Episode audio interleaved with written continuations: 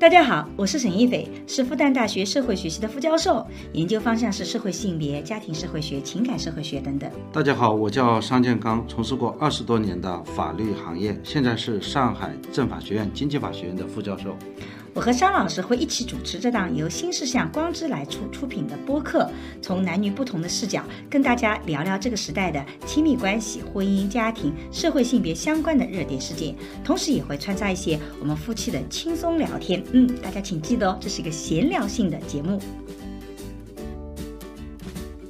在宝总身上，你会发现他既需要有一个妻子，他还需要一个革命友情，一个革命战友，我们能一起并肩作战的。他还需要一个给他提供信息。其实可能每一个成功的男人，是不是都需要这样三个女性啊？哇，我觉得你这个比喻就是只能说解构的很好，很抽象，但是听着有点吓人，感觉 还是我我就感觉有点抽象，有点抽象。就是男性的视角需要三个老婆，但我觉得，就是我还是觉得这部片子是少数的，我觉得还是没有那么男权的一个视角了。就至少我们看到了李李、林子和汪小姐三个女性是独立的人格，我觉得这是非常值得赞扬的一点。其实作为女性，你在人生发展里面，其实你也是需要这三个不同类型的人的，所以它不是个性别问题，而是每一个人。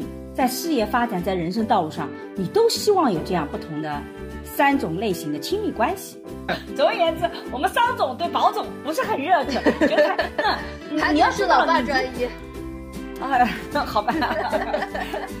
对，那你爱上别人是你的错，让让别人爱上你也是你的错。这是你爸的名言。用讲句话说，人生不过是大闹一场，然后飘然远去。对啊，但是大闹一场跟你一直无声无息是不一样的。大家好，我是沈一斐。大家好，我是商建刚。今天呢，我们依然是继续聊《繁花》，我们依然有请我们的特邀嘉宾小商同学。小商同学跟大家打个招呼。Hello，大家好，我是小商。好，我们也再强调一下，因为我们发现评论区有些新的朋友来，经常对我们播客的这个风格有点不能接受，他们希望我们是很正式的主持人、嘉宾这样的一个关系，然后大家互相不要抢话，然后提前做很多的功课，能够把这个事情做一个很好的科普。但其实，嗯，播客对我们来讲，很多时候是分享我们每这个一个礼拜的所思所想吧，因为这个做的。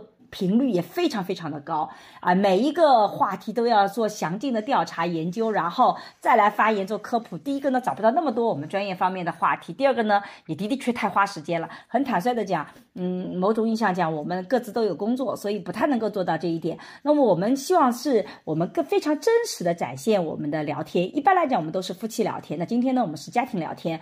小尚同学是我们的女儿啊，小尚同学，你现在是不是在读大二啊？虽然我知道。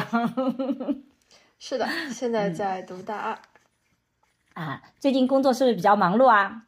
确实比较繁忙，但是抽空还是看了《繁花》。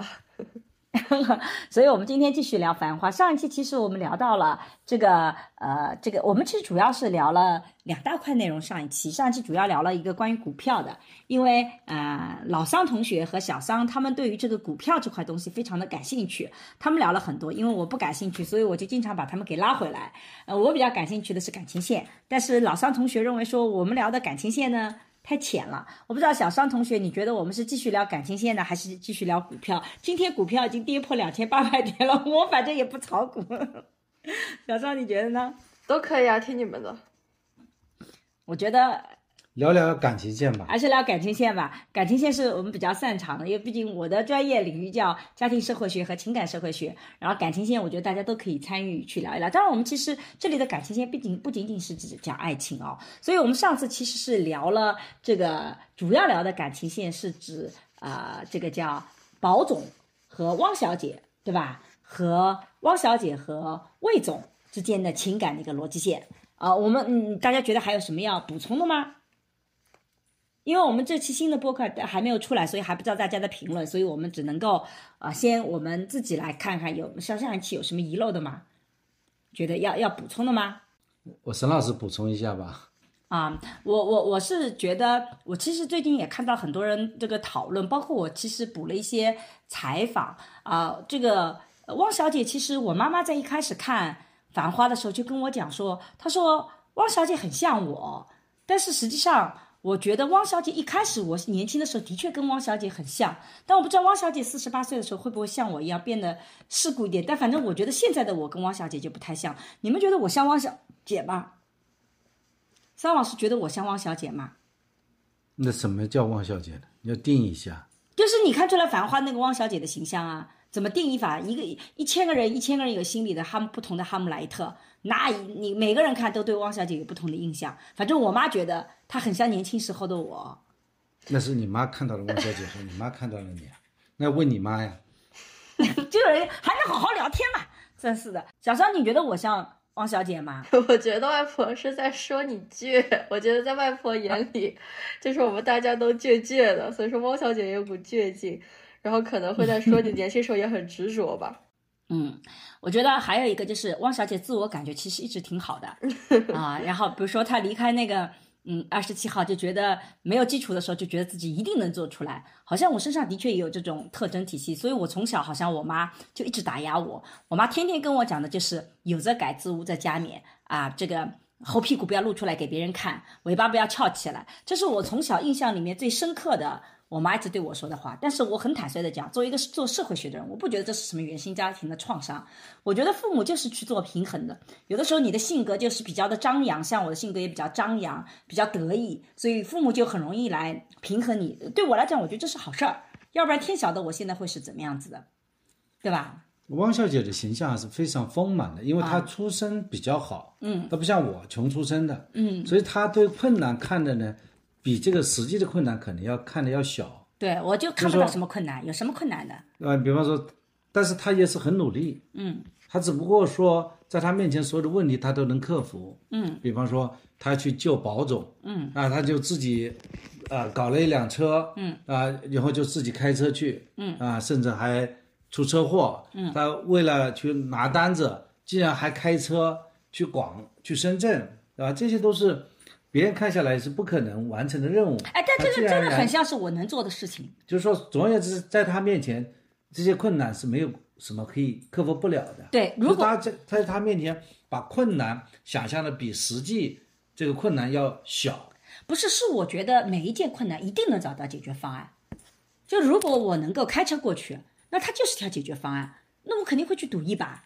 小桑，你会，你会，你《繁花》里有个场景，就是需要去去，就因为我觉得那个魏总是真的不靠谱。你看，这个保总用了各种方法想把票子送到他手上，魏总都还能够这个进这个这个派出所把这机会给丢了。所以你会在那个时候开车去深圳吗？虽然这的确是很冒险的啊。我觉得会开啊，就是就像汪小姐说的，有机会搏一下嘛。但我觉得就是很搞笑的一点，就是魏总就是把那个人打了一顿，这也太搞笑。但我觉得其实确实可能保总也可以更加考虑的更多吧，在所有票子都卖完的情况下，突然有个人跟你说说，哎，我这里有两张票子还免费，这时候真的很像一个骗子呢。对。主要是“免费”两个字太像骗子了。对，我们现在听到“免费”就是一听就感觉是诈骗电话，赶快挂掉。是的。那魏总呢？其实他完完全全是一种误会了。嗯。就是说，他现在很着急去搞票子，竟然还有人去调戏他。嗯。说要不要票子啊？正好是今天下午五点。嗯。他没觉得天底下会掉下这么个馅饼。嗯。啊，甚至说他根本没想到保总会暗地里来帮他。对。啊。所以呢，他把人家就给打了，嗯说明了他呢，这个人呢，呃，就是一种比较冒失吧。嗯，不是冒失，我觉得就是就是做事情没有抓住重点，就是这个时候，就算是有人是骗子，你这个时候也不应该再去搞这个事情了。你当务之急是确定他没有票子，你就赶快找新的票子，而不是去跟人家打一架。所以魏总这种方面，就这个男人他他做事情抓不住重点的。所以他在未来就他要成功还真的挺难的，我觉得。魏总他是一个生活型的人啊，呃，小桑你怎么看魏总的呢？哎，小桑你会喜欢魏总这样的人吗？他对你可好了？我觉得也不会，我觉得还是得靠谱，是找对象第一点得靠谱。然后我觉得其实汪小姐就是去深圳那一档，觉得最让我 confused 一道就是当时是没有地图吗？为什么她走之前不买一张去？上海到深圳的地图，然后看各个道路，没时间去买啊。这个问题你想，那个过路站不都会有地图吗？他他一路问过去就行了。那是那个是九十年代，九十年代哪有地图啊？九十年代印刷品很金贵的，好吧？买地图必须要到新华书店去买的，哦，晚上新华书店都关门了，哪里去买地图啊？而且那个时候开车开错路，那是常有的事情啊，那经常的。跟着路标往前哦走就行了。只不过你不知道，你其实开到湖南去了，大方向搞错了，嗯，对吧？其实应该是在有一个地方要转弯，往南下，往南方开。嗯，这个时候你没问，你就自人为往这个方向开，大方向就把开错了。它肯定是一是一路是有路标的嘛。而且以前的路不像现在的高速路，九十年代，现在我们中国在这几年的基建，这二十几年的基建是做的真的很好，嗯以前没有那么的好，所以呢，你开路就是开错路啊，或者路标不清楚啊，那是经常发生的。我们刚刚在我们第一辆车是在你出生以后买的，零五四零五年啊，那个时候我们就算开回呃这个自己老家，我们就经常也会。路都要开错，有好几条路，对吧？嗯所以没有那么容易的。但是现在是真的很方便，确一个人从上海开到深圳，那肯定会开错的，啊，而且基本上是肯定会开不是老司机。啊。哦所以他能赶上，那真的就是个奇迹，某种意义上讲，对吧？他其实没赶上，是因为那个范总在那边范总在那帮他个边帮他张罗。对，是的，哎，就这个片子拍的好就好，就每个人都是正常人，这里没有什么奇迹。嗯，对的。那我再想讲讲那个魏总，我还是蛮欣欣赏这个魏总我。们还继续聊魏总，好的，那魏总，你想想看，第一呢长得不错，第二呢，这个对这个女孩子应该是真心真意的啊。对，第三呢，就是他比较乐观这个性格，对吧？嗯就说常常庆庆功必定成功，啊，对吧？这很乐观。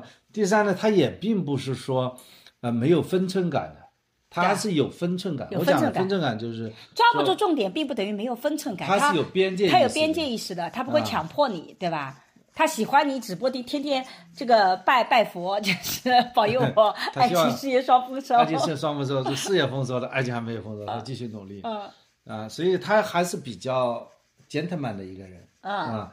另外就是说，我觉得他自己也在不断成长嘛。嗯，刚开始你看他去连五万的这个单子都做不了，嗯，但是他有个方法，就是他跟着保总做，嗯，就是跟着保总来。保总是那个，他就跟人，他跟着他的，然后呢，接下来谁那个啊。他觉得他自己，他发现那个小王他喜欢的这个小姑娘嗯。要做一件很大的一个冒险。啊，这个时候他去找律师，对，他说他会不会坐牢啊？坐牢嗯。哎，会不会有风险？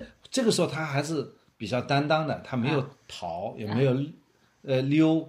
然后呢，他家里有人啊，希望他回去啊，他就他跟几个叔叔说，我希望在上海创业，我希望做牛仔裤第一。对啊，我觉得他实际上是也是有一定的事业心，只不过因为他家里。呃，是皮草大王出身，所以他没有那么的急吼吼，对，那没有对成功好像没有那么饥渴，但我觉得他反而是一种怎么讲，一种松弛感，是就在魏总身上有一种松弛感。就是有钱人的 这个样子。小商怎么看？确实，我觉得我别人说的这点很好。有的时候，像我们之前就已经聊到了，有的时候确实是需要富二代嘛，就是会难免就会有点松弛感，难免就会没有那么的上进心。有些时候反而出身家境没有那么好的，就会非常的努力，因为很想，就是很、很想获得成功。你们，我觉得就是我会好奇，你们会跟你爸就是那种，你你爸就是那种比较紧张的那个人。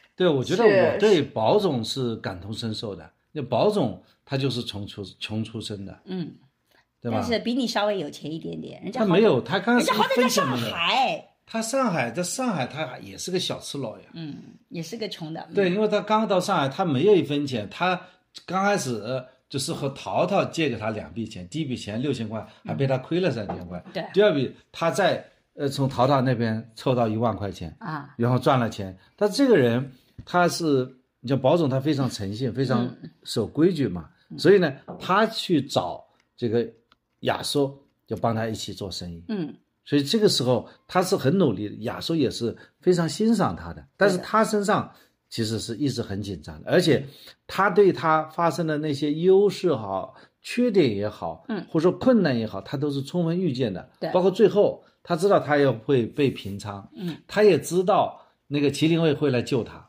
对，因为他是一个，就是非常冷静的一个人的。对，然后他可以送小汪一部凯迪拉克，嗯但是呢，他跟小汪要一起要竞争生意。对，他竞争生意呢，没有，他其实没有竞争生意，是耶稣一定要竞争生意，他一直在放水，他根本就不管这个事情。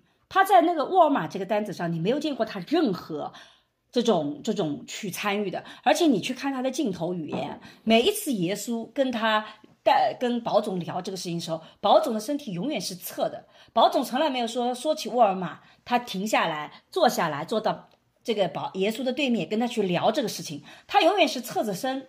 啊，在喝咖啡或做别的事情，有一搭没一搭的聊，然后就走了。所以在他心目中，他就从来没有跟这个去竞争这个所谓的沃尔玛单子。但是他和小王在一起的时候，他嘴巴很硬的，就小王说要跟他竞争，然后他也这个时候他并没有说啊，这个单子你就去做就算了，对啊，你我们俩反正也是蛮干净的，对吧？就是说，那是因为他背后考虑了耶稣，我觉得因为他这个单子哦，你说，里面啊，就是我觉得他之所以他之所以就是说沃尔玛这个单子，他既不表态退出，也不表态说竞争，是因为他中间他两难呐、耶稣说这个是你的保底的钱，他不想让耶稣很失望。如果选择退出来，就像就就似乎在告诉耶稣，我事业没有女人没有感情那么重要，这件事情他也不愿意做。那他也不会去跟这个呃汪小姐说我要跟你竞争到底。他这也不说那也不说，说明他沟通能力就很差了。不是沟通能力，这就是就是在中间他什么都不做呀，什么时候不做也是一种决定呀。然后他在关键时刻深圳的时候，他就就哪有人自己跟自己竞争？这完全都是不正确的嘛。小张，你是你是我是这么看出来，小张你你的看法呢？我的理解就是说，他其实发现汪，他其实是内心一直觉得是愧对于汪小姐的。比如说，汪小姐当时离开那个外滩二十八号是吧的时候，他就说要不要跟我干？二十七号，二十七，外滩二十七号，不好意思，他就说汪小姐就问他要不要跟他干，然后保总觉得没有跟他干，所以我觉得保总一直是对汪小姐感到很愧疚的。然后这个单子之后呢，汪小姐直接跟他说：“我要跟你竞争，我要证明说我汪小姐离开保总也是可以的。”这时候如果保总直接说：“哎，我就给你，你我不跟你竞争了，让给你。”这时候其实反而会让汪小姐难看，因为汪小姐就是很倔的人，她就是不想要让保总帮助，结果保总如果直接让给她，那就是这个竞争就失去意义了。她是希望汪小姐可以自己单独成长的，所以我觉得保总就会表面上显得、哦，那我们就两个人一起竞争，嗯，然后同时他也知道，就是爷叔，他其实一开始是试图说服爷叔，就说把这个单子让给汪小姐做的，但是爷叔就很态度强硬的说说哦，不可以，这就是你保底的钱，不能因为自己的一些情感来束缚住自己的事业。我觉得当时是因为爷叔其实看到了他自己过去的人生，因为爷叔不是说进。就是好像是暗示嘛，他进那个监狱其实就是叫提篮桥，就是因为可能那两个就是双胞胎娘娘，就是因为情感进了监狱，他不想要保总步他后路，所以他也就觉得情感不应该去大于事业，所以说对。爷叔是很坚定，还想让保总这个单子，所以说保总就想，那我一边我肯定也要接这个单子，要给汪小姐一个机会来证明自己。同时呢，爷叔也有这样这样子，所以说他觉得他是他是在做这个单子，但其实私底下他干的事情都是去帮助汪小姐的，比如说他去联系这种客户，把稳定住那些在深圳的当地的生产线等等等等，其实就是保总一直在私底下慢慢的帮助汪小姐去成长，帮助汪小姐去实现自己的梦想，但他同时也不能跟爷叔说这件事情，同时他也要自己对。得起爷叔。然后其实他中间后面有一段有一幕也说到，就说。只他他们就是你们那个厂老板打电话跟包总说，如果说汪小姐真的签不下来，她真的错失机会了怎么办？包总就说没办法，嗯、我们已经仁至义尽了，那就我们来做。对对，所以我觉得其实包总这个想法就是就是我觉得是一个比较重情感，但同时又是一个商人的一个做法。他说如果说保汪小姐真的那就我们做呗，已经给他过很大很多机会，他已经能帮都帮了。嗯，所以我们最后总结一下，大家觉得保总爱过？汪小姐或者爱汪小姐吗？好像网上一直在讨论这个话题。嗯，你们怎么看？桑老师怎么看？我觉得保总呢，从头至尾我并不是很欣赏这个人的。你不欣赏他了吗？这个人比较就是纠结。嗯啊，他有很多问题啊。嗯。换句话说，他性格当中、遭遇当中都有很多问题。注定了这个宝总啊，最终还是不成功的。呃，我这样讲，很可能别人会啊有不同意见。我很多想人就说男主播看过《繁花》没有？所以你首先看他自己，就是说，哎，我我知道他对小王来讲，他因为当时是，呃，希望到二十七号搞这个呃订单，嗯，搞这个就是出进出口指标嘛，嗯，那么这个时候他是给一些小王一些小恩小惠，呃，做一些取悦，嗯，呃，小王把他误以为是好感，嗯那么这这个时候，他其实他为了成就他自己的生意，嗯他也没有太多的去把它撇清。嗯是吧？你想想看，他跟小王说，我们相约五年后，啊，这个一起什么去看呃，你过新迎新年过元旦，以后还跟小王说，呃，我许诺给你，说你四年后你会成为科长，对吧？我想包括他有很多单子，就是他和小王在这个事业上是相互成就了嘛，就他能够，他比较呃有了呃这个雅苏的支持，他很会做生意。那么小王也把他把这个外贸的订单，这个出口指标弄到一年可以做到五百万美元，嗯，应该说非常大的一个金额。这个时候，我觉得他实际上利用了小王对他的一一个感情来做他自己的生意。他对小王喜不喜欢呢？我觉得他其实没有喜欢，这是一个。到了后来呢，呃，这个小小王也是因为他呃离开了，因为他送给人家一个这个一个戒指是吧？被人家举报，号称说什么本来是两百六十块钱的，变成两万六，扩大一百倍。嗯，那么这个时候他有一点内疚吗？我觉得他是有一些内疚的。嗯，那么但是呢，他后来所做的一些情况呢，是使得这种误解啊，就是就是没有澄清，反而呢误解越来越大。嗯，比方说小小王要跟他竞争，竞争，我觉得如果你是呃人来客往的话，你原来人家帮了你那么多，现在人家跟你抢单子，人家问题是二十七号也想把这个单子给他，嗯，那这个时候你顺风顺水人情做一做，这个事情不都呃都都挺好的嘛？你就想想看，你像那个范总一样对小王，也可以把关系处理得很好啊。范总跟小王关系为什么处理得好？家里有老太婆，还是能够小王关系处理好。而你保总把关系处理的不清不楚，对吧？我觉得这个是保总呢就没有把生意和情感分分开。嗯，好，小邵同学呢？我觉得我今天提到了一个很有意思的话题，我觉得也是可能导演想在宝总上讨论的话题，就是说做生意的时候是不是要去重情重义这件事情。我觉得爷叔这一方就代表说，做生意嘛，生意为主。他最后那个叫什么梅萍，梅萍来找他做，他就觉得 OK，那继续跟梅萍聊。就算梅萍把小王给检举揭发下去了，那怎么办呢？他现在就是去管这个的人，他就是就是外滩二十七号的对接人，那我们就要跟他搞好关系。但是保总就会说不搞，这个人是个小人，不行。我觉得是个很有意思的话题。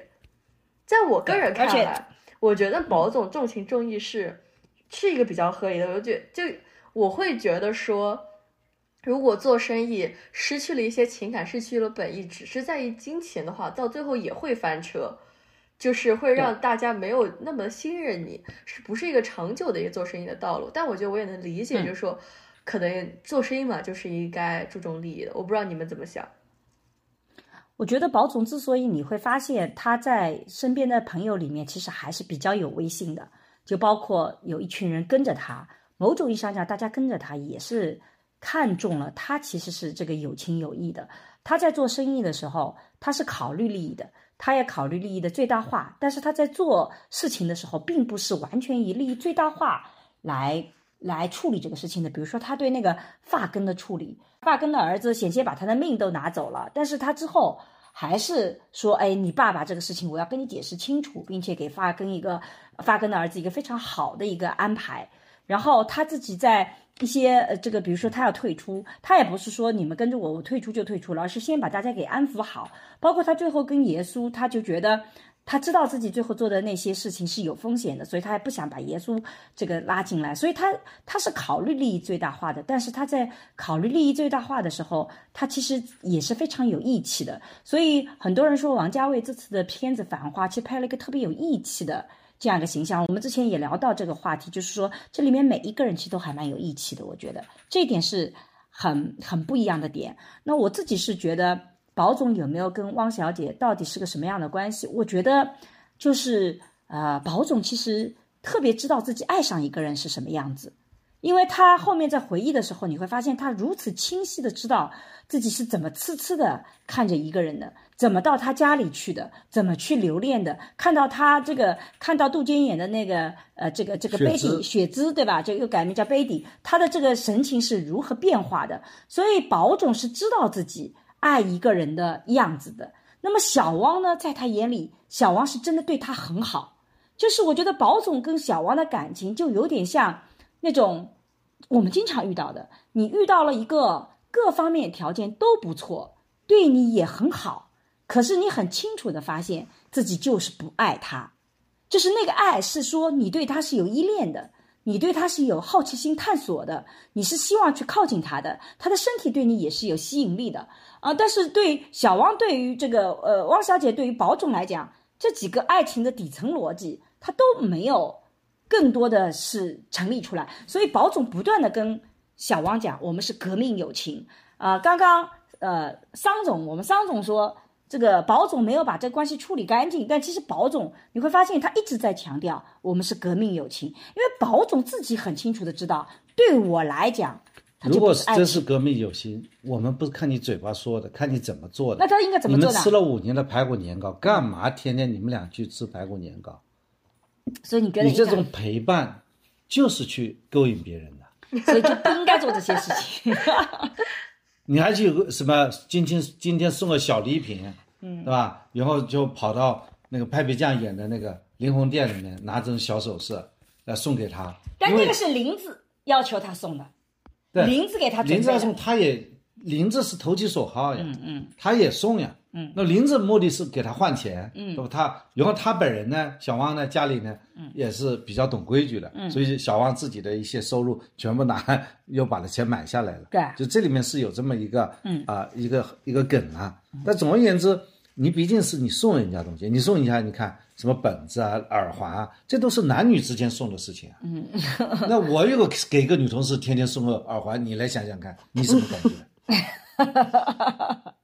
这是做生意吗？嗯这不是在做生意啊！你嘴巴说在做生意，你实际上在谈恋爱。然后二十七号他也很清楚，二十七号是不允许和客户谈恋爱的。对对，所以这个时候大家心知肚明，就说呃，大家都有一盘账，结论好像是一样，我们俩之间不能让人家觉得我们在谈恋爱，嗯但是大家都在偷偷摸摸的，好像你有情我有意，嗯，对吧？对但实际上就是你保准把关系搞得不清不楚，嗯，那你一会儿跟你我再讲另外一件事，嗯，他和林子，嗯，对吧？林子跟他也没什么关系，林子无非是在是一个性格非常好，就待人非常友善。啊，我觉得林子倒是很像你妈，对吧？就是非常哎，open 的原，来我像林子在你眼里。你非常 open 的，你对每个人都非常友善，而且是乐于助人的。就是说，你虽然是个男性，所以你到这里来，你找人，我不给你一些帮助，对吧？而且你呃显得特别的热情啊，你没吃，我帮你去呃给你弄点吃的，对吧？然后我还带你去，就是那么一件事情，就就这么做这么一件事儿，就把你保证给感动了。对吧？然后你还去专门给人家装修一家店，请人家从日本请回来。你要知道，那个时候出国也不容易的，对吧？你把人家请回来，你给人家什么承诺？说，哎，我出钱，你出力，我们俩一人一半，来一起弄一个饭店。你保证不是自己这个要做外贸生意，需要大量的呃这个社会交往，你像搞一个自人的小会所嘛？而且你还一毛不拔啊、搞一个小会所，你还能够这个这个赚点钱，所以把林子请回来。嗯，这所以说，那你到底是想利用林子帮你赚钱呢？你还真的是感谢林子呢？也没有讲清楚，这里也是一团麻。嗯，那如果说你为了感谢林子的话，那你。呃，林子需要你这去感谢吗？林子后来不自己独立开饭店也开得很好吗？嗯，对吧？你不要倒去留情，这是保总所面临的问题。我觉得在你爸爸嘴巴里，在桑总的嘴巴里是没有爱情故事的。有什么好演爱情故事的？这世界上就不存在那种不清不楚的爱情，所有的感感情都应该是干脆利落，从一开始知道爱或者不爱，一开始就知道是个什么关系。但问题感情不就是你其实自己也会看不清楚？那我就问你，你觉得保总对林子有感情吗？有啊，有什么感情？哎知遇之恩呐、知遇之恩人多了，他那为什么男女之间就不能产生自愈之恩呢？他的那个就个我在很落难的时候，你愿意帮助我，是因为你看到了我，那你有理想，想要回来开那个，我也看到你，我们互相成就。因为我今天回来，你把运气，因为他跟宝总和啊，我们很自然的转到了宝总和林子的关系，就是宝总他之所以觉得说啊林子对他意义很大，是因为林子把他的运气给了他。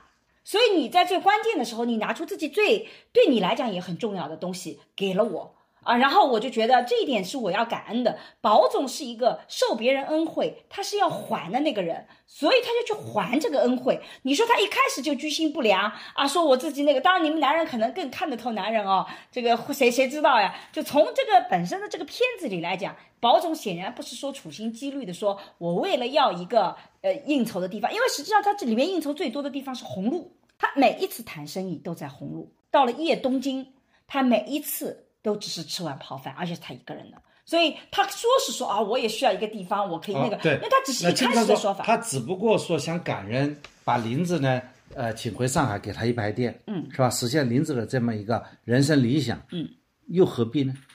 小三你怎怎么听听小张看，听听小三的想法？我觉得我的想法比较在你们中间。我觉得吧，我妈首先说的那个什么建议你晕倒这件事情，就本身不太合理。这玩意儿里面也没有说到林子和这个宝总是一个很迷信的一个人。这种借你几年晕倒这种事情，我感觉就是导演留下的小小的一个小线索吧。然后之后会小噱头呀，小噱头的感觉，就我觉得也不是真的说是这是多重要的事情，然后宝总就要还情，然后同时我也不觉得是说，哎，宝总就是这么势利的人，正好要开一家酒店，正好就处心积虑搞一个找一个人来，我觉得也不是，我反而是觉得就是说宝总觉得开家店也蛮好的，需要有个地方做点泡饭，然后有一个家的感觉，然后有个正好可以应酬的地方，我觉得就是。好像很多商人确实他们会自己搞一家饭店，那这样子可以就商会所嘛，国内不是叫，然后这样可以就招待别人，招待招待那叫什么客户嘛。我觉得类似于就是同样的概念，他正好要开一家会所，然后正好想到，哎，林子不是跟我说要开一家会所吗？那就让他来开开吧。我觉得这种碰巧、一个机遇，就正好时间对了，人也对了，这样子一个感觉，所以就凑一起了。然后我觉得宝总是一个确实不是一个说很专一的人，感觉就就比较属于那种对感情有点无所谓。他我觉得也没有对哪个女的真的很爱很爱哪个女的，但他也没有说不是一个，但也不是一个没有感情的人，所以就属于那种无所谓啊，就留着吧，就这种感觉。因为我觉得宝总是曾经沧海已经难为水了，就你如果曾经很深的、很很很很投入的去爱一次。最后那个结果你会发现他很伤的话，就以前人说一朝被蛇咬，十年怕井绳，就人是会有创伤性的这个记忆的。所以对宝总来讲，如果我全心全意的投入这样一份感情，其实我对于这个结果是我不可控的。而宝总想做的一些事情，就是让事情变得可控，能在我的掌握之内。所以我觉得宝总的性格就使得他对感情，就他要非常百分之百的确定。在薛丽以后，就是在那个贝也或者叫贝迪那个，呃呃，说错了，在雪姿之后，他其实是希望感情是非常确定的，但实际上他发现自己最不确定是他自己，他自己其实也并不能够很明确的说我到底是谁。我觉得他在三个女性身上是有不同的需求的。你看林子像什么？林子很像以前一个大家庭的男性的大老婆。他不见得有很多性的吸引力，但他可以帮你张罗，帮你事事考虑的很周全。他给你家的感觉，你回去就喝碗泡饭。然后他经常会帮你管钱，他也会怼你。他虽然对你嘴巴说的不太客气，但他有的时候心是真的对你好。那不就是大老婆吗？因为大老婆永远是跟这个呃呃老爷站在一起的，他们是一个完整的利益共同体。啊，我们这里不是去谈他们性关系或怎么样子，我觉得他就是这样的。小汪像什么呢？小汪就像是一个你在遇到的一个非常有特色的，呃，很清新的，他也能够帮助你一起成长的，或者一个不是小萝莉，他就是能让你觉得你在事业上你是可以跟他一起并肩战斗的，你是可以跟他一起来合作的。这个人呢，同时呢也的确很可爱啊，你两个人觉得两个相处也非常的愉快。那么，李李代表什么呢？李李代代表以前那种青楼女子。虽然在这里用这种词汇，大家会觉得不舒服。红颜知己。不，其实青楼其实在我的概念，它是个好词儿。呃，我在很多人眼里可能就觉得你怎么能贬比成那个青楼女子？我要是穿越回去的话，我最愿意穿越的都还是青楼女子，最能把握自己的命运。青楼女子是把自己的命运掌握在自己手上的。虽然你会说啊，哪这样子的，但都是封建糟粕的。可是相比较当年结婚，你不得不随便找一个人，别人帮你安排了。青楼女子是她是有一定的挑选权的，她是可以把自己独立女性。然后呢，她的确也向青楼女子提供了一个蜂拥。福雅的一个场所啊，我们文人就在那里交换这个诗歌，但不就是在李李那边交换信息吗？所以不是这个在说什么？青楼女子哪里有选择权？她连赎身都赎不了身啊！对，但是如果你真的去看青楼女子的这种故故事的话，其实他们会相对而言，很多的青楼女子。她是可以自己赎身的，而且她对于挑选她的恩客，她是有一定的选择权的。啊，很多那个古代的青楼女子很有钱的，很有钱的。像这个杜十娘，你看有杜十娘怒存百宝箱，杜十娘就是为自己去去去赎身的，而且她有大量的财宝可以带走。虽然杜十娘是个个案，但是你要相比较，你要相比较现在的女性，她当然没有自主权。可是你相比当年的结婚。老公长什么样都不知道，完全听从家庭的安排。嫁过去以后也很难出门，只能待在一个地方。相比同时代的很多女性，她的自主权其实是要更大一点点的，对吧？她也提供了个场所，所以我就觉得很多时候你就会发现，以前这个张爱玲说，人人都需要这个。呃，白玫瑰也有了，白玫瑰需要红玫瑰，有了红玫瑰需要白玫瑰。我们社会学研究发现说，每一个人都需要第二个妻子。如果我女性出来工作，我事业发展的很好，我也需要第二个妻子。她希望能够帮我料理后面的家庭的事务，她能帮我管理财产，能让我回到家里觉得啊很温馨，她能伺候我。我们每个人都需要第二个妻子。而今天这个这个在宝总身上，你会发现，他既需要有一个妻子，他还需要一个革命友情，一个革命战友，我们能一起并肩作战的。他还需要一个给他提供信息。其实可能每一个成功的男人是不是都需要这样三个女性啊？我是觉得这个三条线，其实为什么让大家都里面津津乐道，甚至我们不太知道宝总到底喜欢谁，就是因为它其实就是三种不同的需求。完美的情况是这三种需求能够和谐的共处，对吧？在以前的社会就很简单，大老婆、小妾，外面有一个青楼的红颜知己，那不就解决了吗？但现在婚姻制度解决不了啊，你非得三个里选一个，那就很麻烦了。对你实际上是从另外一个角度去解构了这个片子背后的一些逻辑，就是小汪、林子和李李，还有他的那个最好，就是他原来的那个初恋，对这个四个女性的一种角色定位啊，对，所以这个部一部戏才能够把它演绎的出来，对，就背后有一个啊，它的原程序，它的这种啊核心的逻辑所在。但我就是我们现在讨论还是这个宝总啊。就保总，当然了，因为有了这么一个逻辑，才能够演绎出这么一个啊荡气回肠的一个一个片子啊，对，叫《繁花》。但我其实是在想，我们去塑造这个保总这个人物形象，我们对保总做一个评价的话，我觉得他就像你讲的，他比较讲义气，他的那些呃七大姑八大姨，他的那些邻街坊邻居都会觉得保总好，嗯，他很讲义气。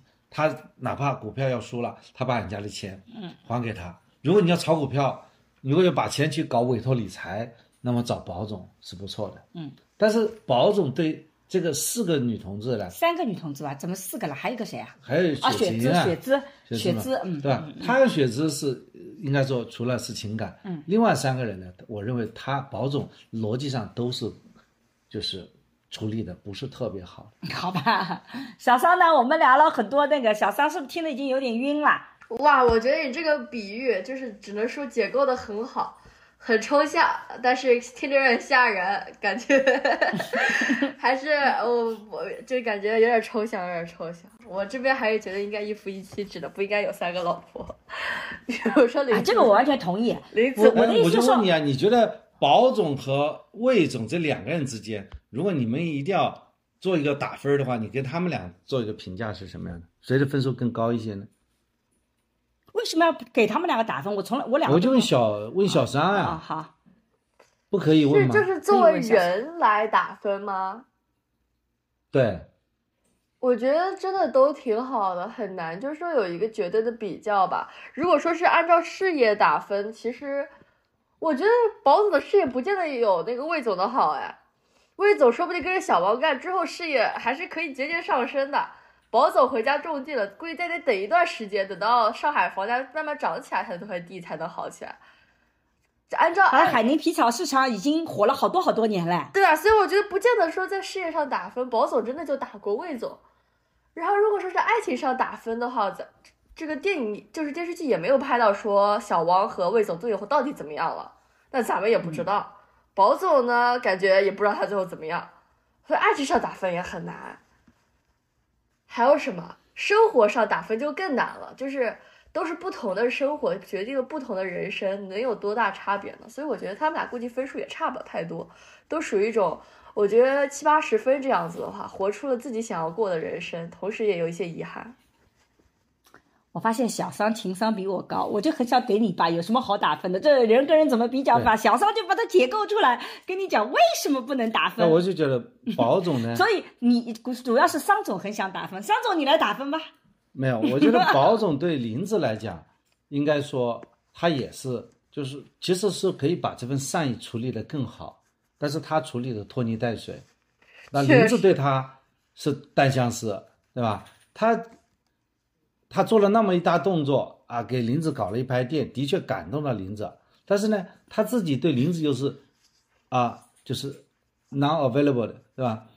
这个就是一个问题。关键是我觉得这个宝总到真正的曾经再次爱上过李李的，他是一不小心发现自己爱上过李李的已经跳到李李了嘛，还没谈完林子呢。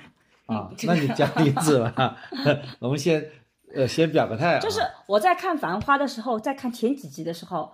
我其实有一些不舒服的感觉，一方面觉得很聒噪，我有点看不下去。嗯，后来重新再看，也为了聊这个播客，是因为你爸爸这个桑总一直在催着我一定要看，要聊播客，我才不得不看。我其实在问自己，为什么我会一开始看的时候，我会觉得有些不舒服？明明这三个女性形象，包括里面其他的女性形象，每个形象其实都是站得住的。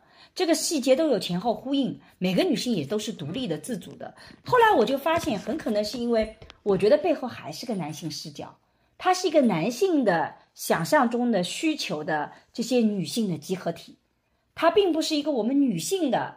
想象中的一个集合体，嗯，这个角度很新颖。所以呢，愿听其详。这就是我刚刚为什么会比喻成青楼，比喻成那个大老婆，比喻成妾那个。虽然这种比喻大家会很不舒服啊，就是我在这里一定要强调一下，因为一下子找不到更好的比喻。我们闲聊就有这个特点，不会那么的精确，不会那么的这个严严谨啊。就有的时候就想到。哎，这个如果说把它换成一个古装剧的话，这三个角色倒蛮像的，是是很像嘛。所以呢，其实你会发现。这个，因为在中国古代的文化里面，就是呃，老公是跟老婆之间是不没有爱情的，是不谈爱情的。我对妾才会去谈感情，只讲利益。我我我跟我跟我跟大老婆谈的是，我们是一体，是我们是在一起的，对吧？我们是就是事业共同体，是不是事业共同体？人生共同体。嗯。呃，人人生共同体，所以你会发现，等到宝总一出事，林子就直接就拿出来说，这个钱我来还。都我来处理，你看这个跟古代的时候老爷出事情，那就是这个大老婆出来挑肩膀的，甚至有的时候拿自己的嫁嫁妆，拿自己娘家的东西去填这个窟窿，这不就是一个大老婆做的一个事情？所以她是个男性视角里面的三个典型的女性。所以我就在想，我之所以一开始有点这样的不舒服，其实是就是因为我可能掉到了这个性别的这个框架里去了。但我后来自己重新解构出来，是我在想，也许这样的一个框架。呃，虽然它有不合理的地方，但的的确确，如果是作为女性，换过头来讲，一个成功的女性，很可能我们也需要这三这做三种类型的男人。我们需要有个男人，不要来跟我谈情说爱，我们管的你就帮我把后面的事情全部搞好。我需要你的时候，你要鼎力站在我旁边。然后我希望有一个人跟我一起能够啊去这革命友谊，我们一起去奋斗的，有一个工作伙伴，我们俩携手共进的，而且我们关系还特别好。啊，然后这是男性，我有一个男性啊，然后讲的是小汪啊，对对，就是我作为女性，其实我在想，为什么我后来觉得为什么需要理理呢？我需要理，因为我需要信息啊，我需要有一个人，他在那个地方是可以给我提供一些新的信息，他是能够让我有这个一夜暴富的机会，不是一夜暴富，而是说它代表了一种让你的人生有另外一个境界的棋逢对手的这样的一个紧张感。就这这里我有一段没看明白啊。就他本来做外贸不做的好好的嘛，嗯，那当当初亚瑟就告诉他，就是说你就第一次他就是得罪麒麟会的时候，他已经讲好，他就做外贸，就不搞股票了嘛。嗯。后来为什么去搞股票呢？是李李在诱惑他吗？不是啊，他是后来不是做了那个服饰公司嘛？股服饰公司不要上市嘛？对，服饰公司要上市，股价开盘，所以在这个时候，他不是去做他们服饰公司的这个顾问嘛？就做顾问好好的，跟所以股票有什他么关系？那上市不就涉及到股票了嘛？他之前不是是先是做那个这个这个三洋牌，然后他不是拿不到三洋牌的第二批的圈，所以他就要把马老板他们要入驻到上海。那既然进不了这个，嗯，这个联联叫什么？当时那个叫什么联联什么？那个莲花、不是莲花，华联，不是不是那个电片子叫联营还是什么联联什么来？就那个桑萨，他现在进不去了，因为那个第二批不在他手上，所以他要换个地方，所以他就换到时装公司了。因为跟时装公司的这个紧密结合，才使得他又进到了这个股票市场。我觉得是这样的。他可以做一级市场就可以，但是没必要炒做二级市场。嗯，小张，你现在能听听明白我在这里讲的这种逻辑体系吗？呃，能啊，我就是觉得，哎，我们讲到哪里了？就是那个保总为什么再去炒股票啊？没有，我说的是就是三个女性不同的这个群体。对，我就觉得你讲就是咱们扯，就是这有点跟不上，就是不知道现在我应该聊哪个话题，聊第一个的还是第二个？那你先聊，先聊两个都可以一起聊。你看这个做我们家孩子太不容易了，到底是赞爸爸还是赞妈妈？嗯，嗯，我觉得首先第一点啊，就是虽然我的理解，就是老妈你说的这个，就是男性的视角需要三个老婆，但我觉得，就是我还是觉得这部片子是少数的，我觉得还是没有那么男权的一个视角的，就至少我们看到了。李李、林子和汪小姐三个女性是独立的人格，我觉得这是非常值得赞扬的一点。就很多时候看国产剧的时候，我就觉得太男性的，就是完全男性视角，就感觉只有那个女人和那个男生的 interaction，感觉那个女的就是是赋予男人的，或者说是如果没有男人，这个女的就没有自己干的别的事情。但我觉得很有意思的一点就是，我觉得王家卫是拍出来，就是每个女人是独立的个体，他们没有说是依附于保总，就算汪小姐没有保总。其实我们就是我们现在大胆的猜猜测一下，我觉得汪小姐自己一个人是也是能过得很好的。然后林子他能就算没有成功的很。嗯，对，林子就算没有保总，当时在日本打工，肯定也是还能赚很多钱的。嗯，所以我就觉得这是很重要的小认可吧，就是还是有塑造出一个人的人设的。对，所以这点我同意你。就是我刚刚也讲到了说，之所以我后来跳出性别的框架，我就反思我自己，我就觉得，其实作为女性，你在人生发展里面，其实你也是需要这三个不同类型的人的。所以它不是个性别问题，而是每一个人在事业发展、在人生道路上，你都希望有这样不同的三种类型的亲密关系。所以它不是个性别问题，这就是为什么我觉得我可以跳出来，不觉得这是个男权或女权的问题。对，然后我有的时候会觉得吧，就是你说这三个形象，我在我看来，就是可能另外一种比喻啊，我觉得林子嗯。倒是那个老婆，汪小姐就是合作伙伴，然后呢，就是李就是李李就是好朋友，就是我会这么解读，就我不觉得他啊。是三个就是什么，就是这种亲密关系，对我来说好像他们有各自有各种别的关系，就是不是那种男生女的生之间的情感，是我是这么看待这个问题的。嗯，而且我觉得就是李李和那个保总吧，确实他们演的非常暧昧，但其实说到底，我觉得他们就是合作关系，就是好朋友，或者就是这可能也可能也就是合作伙伴吧。就在我是这么看，他们连礼物都没有互相送过。对啊，啊，他们的的就送过确确鲶鱼，他们甚至棋逢对手，嗯，就是说他们的确是生意关系，甚至说他刚开始还是有一些敌意的。李对李到上海来，我不知道他有没有去呃有一个使命去问保总寻仇，就是和那个啊、强总一起，啊，嗯这是一个他本来就是有敌意，但是王家卫他能够比较好的处理，就是说他一个，换句话说，他爱上敌敌人了。嗯，我自己是感觉梳理，我不知道《繁花的梳理是怎么片子。这样写吧，陈真是设计了一套计谋，但是呢，李李又把这套计谋和盘托出，告诉保总了。他就是想，作为陈真，他是要要过来问保总寻仇的，但是作为李李呢，他也很欣赏保总，至少保总也也帮了他不少嘛。陈晨为什么要找保总寻仇啊？他不是找保总寻仇的呀。对啊，我也不是觉得陈他那个陈总可能是因为就是是啊那种男人，他陈总喜欢那叫什么林子，然后知道林子喜欢宝总，所以他才要去跟对宝总认明说宝总这个人，哎，我陈总就是比宝总牛逼呀，宝总不行的呀。我觉得他是这种男人之间的竞争。你讲是强总吧？强总，强强总总，对，陈真是谁啊？你陈真是谁啊？陈真就是李李的本名啊。李李在之前，哦，他不是对对 A 对对先生对对对对对。，A 那他先找生宝总报仇干嘛了？他不是报仇吧？A 先生 A 就是这个这个，我觉得宝总是 A 先生股票的那个收视队呀、但是他只是其中之一。我觉得李李到这边了，最主要是挣钱，帮洗钱洗钱。帮 A 先生还债，这是这是李李从头至尾的目标，他就是要。他刚开始没想着还债，他只不过是想把自己洗白，把那笔钱洗白。对他后来是因为那个卢美妮老公摔死了，他受刺激了，所以他决定把这个钱还掉算了。就他活回回不对不对不对，我不是这么认为。嗯，里面有一个镜片子就这么头，解读的呀。里面有一个镜头 这是你，A 总回过头来就是宝总，嗯对吧？对你记得那个镜头吧？是的，那就说明 A 总就是宝总的什么好兄，就是亲兄弟或者双胞胎啊。他看到宝总有段时间都都快亲上去了，就那个楼道里那场戏，他一回头差点想要亲上宝总，就他会觉得这他宝，就是李李跟那个 A 先生就是一个爱人的一个关系。然后他看到宝总就感觉就是看到昔日爱人的感觉，差点把宝总误以为是 A 先生，没有这种报仇的一个情绪在的，我是这么理解，呃，这个关系的。啊啊然后刚刚你还提到一点是什么？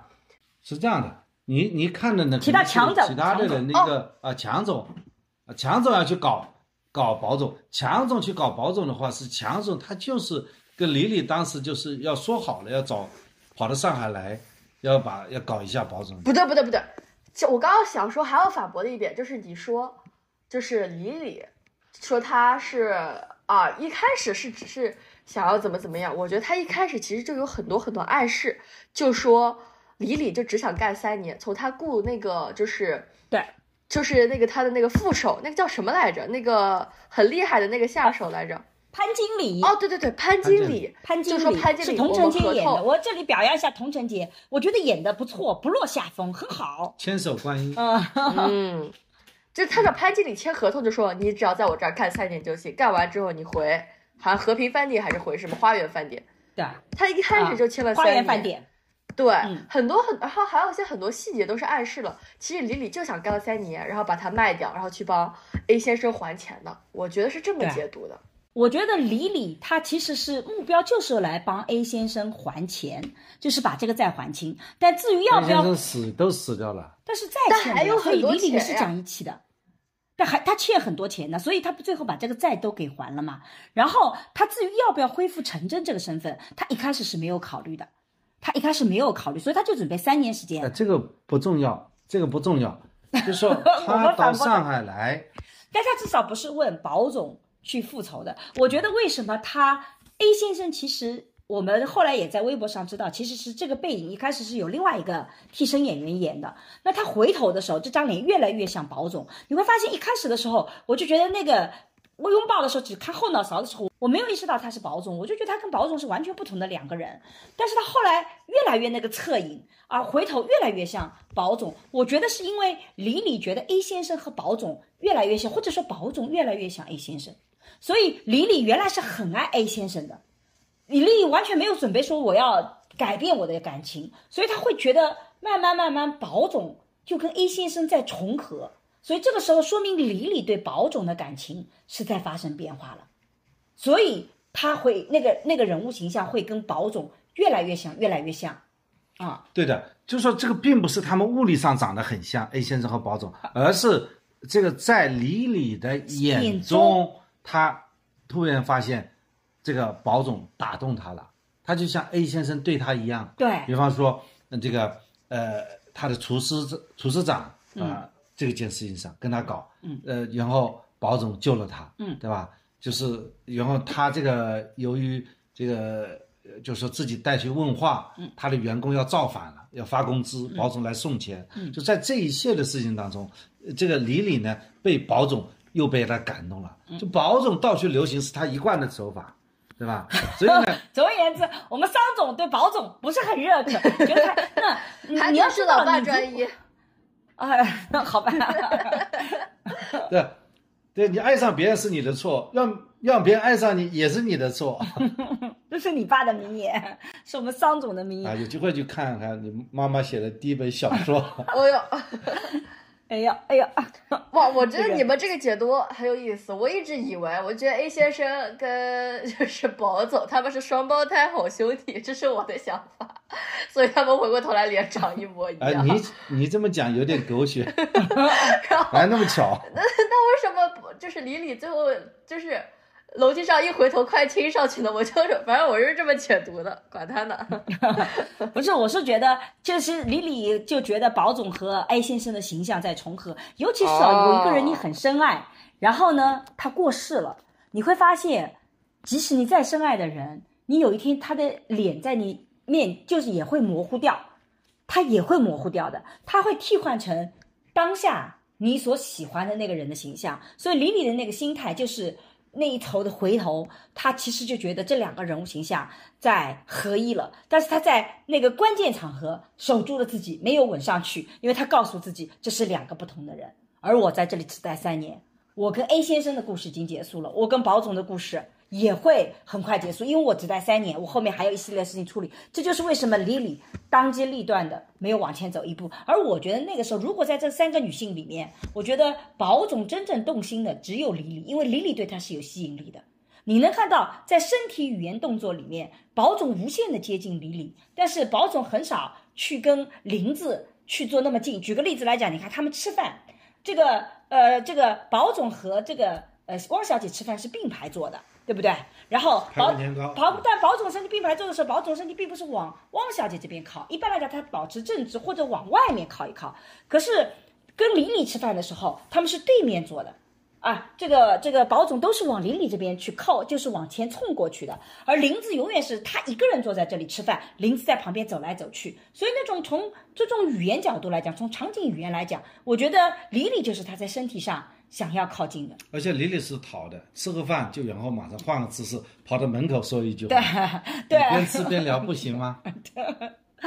就是我跟桑总一起看的时候，我经常吐槽这个有必要吃顿饭，一会儿站起来换个姿势，一会儿那个嘛，这个搞得好装啊，就那种，是吧？这个小桑，你觉得是、是这个逻辑吧？这两个关系里面，嗯，我觉得你的分析很到位啊，但是我还是想 argue 一点，就是我觉得就是这个肢体动作更多的可能是一种就是物理上的性吸引力，而不是说真的跟爱情息息相关。我觉得你就看他们打扮来讲，李李确实是那个打扮的最好看的那个女的。所以说呢，他对可能宝总的信息引引力是最强的。就为什么就是我看到有人说什么书里有写到什么宝总跟李李有一夜情之类的事情，我觉得这个更多的是性吸引力，而不是说说的爱情本身。就我觉得他其实爱情一个人事都没有，我觉得爱情本身还是要说是想跟这个人，就是可能为哎，我觉得爱情本身可能现在我一个比较二十岁的一个理解是说，是愿意为这个人付出，为愿意为这个人可能去付出自己大于自己的利益，我觉得这个可能是爱情很重要的一点，或者说是排在友谊之上啊。当然，我是只是二十岁这么觉得啊。我觉得其实我觉得拿这个衡量标准来看这三个人，我觉得保总对这些人都不是爱情。但是我觉得你讲的是那个爱，爱是这样的，比如说父母对孩子，他也是个爱，也愿意付出自己更多的超越收益的利益去为一个人好。友谊里面，其实我们也会做这些事情，为了朋友好，我们愿意去做一些牺牲。所以，革命友情、父母之爱，它跟爱情之间本质的区别，在我看来，中间有个很重要的一个点，就叫性吸引力。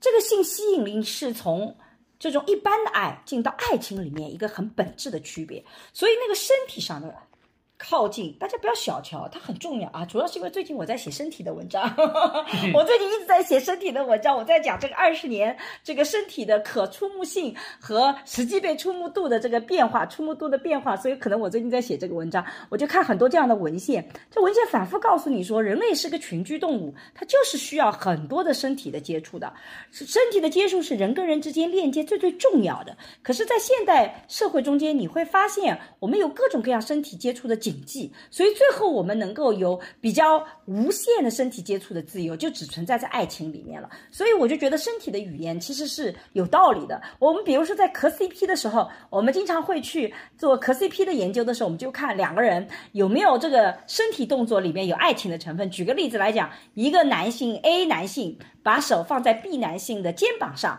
这个就是一个兄弟情友谊。但是如果 A 男性老是把手放在 B 男性的腰上，按照莫里斯的说法，这个就从友谊在滑向这个爱情，因为腰这个部分就逐渐往下，就马上到性了。但，如果是放在屁股上，那绝对就是性关系在里面起作用了，或者就是当然以前的男性经常打屁股啊，拍个屁股啊，另当别论。就是说有意识的，你可以看到是停留的。所以我觉得那个性对感情是爱情是很重要的。所以从这点上讲，我觉得假设。保总，我们讲爱情的爱，爱上过的话，我觉得他对李李是有过男女的这种爱的，而他对于小汪和对于林子，他都只是爱，他是愿意牺牲掉自己一些利益的。比如说，林子经常问他要各种各样的钱啊，这个远远超过林子这个这个应该要得到的，他也会给。小王也是的，他会竭尽全力去给一些他觉得应该给的，所以我觉得他是有爱的。但是是不是转到爱情，我觉得他只在李米身上会有那些性的张力，这是我去看的一个概念。那我对沈老师有一个进行一个小提问啊，如果一个身材很好的女性，同时呢，她也就觉得说没事，哎，被摸摸大不了的，或者就觉得就是说没关系的，我就是个比较开放的女性。那么男的肯定会想摸一摸，对吧？会想要去揩揩油，对吧？那这个跟你说的这个爱情有什么区别呢？这不都是信息引力吗？如果你说你的爱情跟友情的区别就是有个信息引力，那这个啊是不是就不成立了？但是它的基础是前面要有爱，就是说，要不然就变成性骚扰了。桑总是不是看到一个很性感的女性，你就想把手放到人家大腿上呢？如果他不介意的话，如果他不介意的话。你好诚实啊！所以你会觉得爱上对方吗？我没觉得爱上对方，我觉得像范总一样，家里还有个老太婆。所以他他不能孤立的，你只把性拿出来，性不等于爱，就只存在性吸引力，它并不等于爱情。但是前提是我们也有那种我想要为你做更多，我愿意牺牲自己一部分利益。比如说保总，最后你会发现他是保全李李的饭店的。李李最后就是饭店拿回去的，他没有任何抱怨。李李把这个饭店拿回去啊？哦，他他是他是愿意付出这个，否则如果只是这种性张力哦，只是那个没有爱的话，那就会很火大，我们会抱怨这个人嘛？你怎么能这么做？但实际上保总非常接受嘛，他没有任何我倒是不这么觉得。就为什么我刚刚想反驳保总和李李这个点呢？我就觉得他只有性吸引力。哎呀，我刚我们刚提到了爱，起码你得要会愿意为别人付出的吧？保总。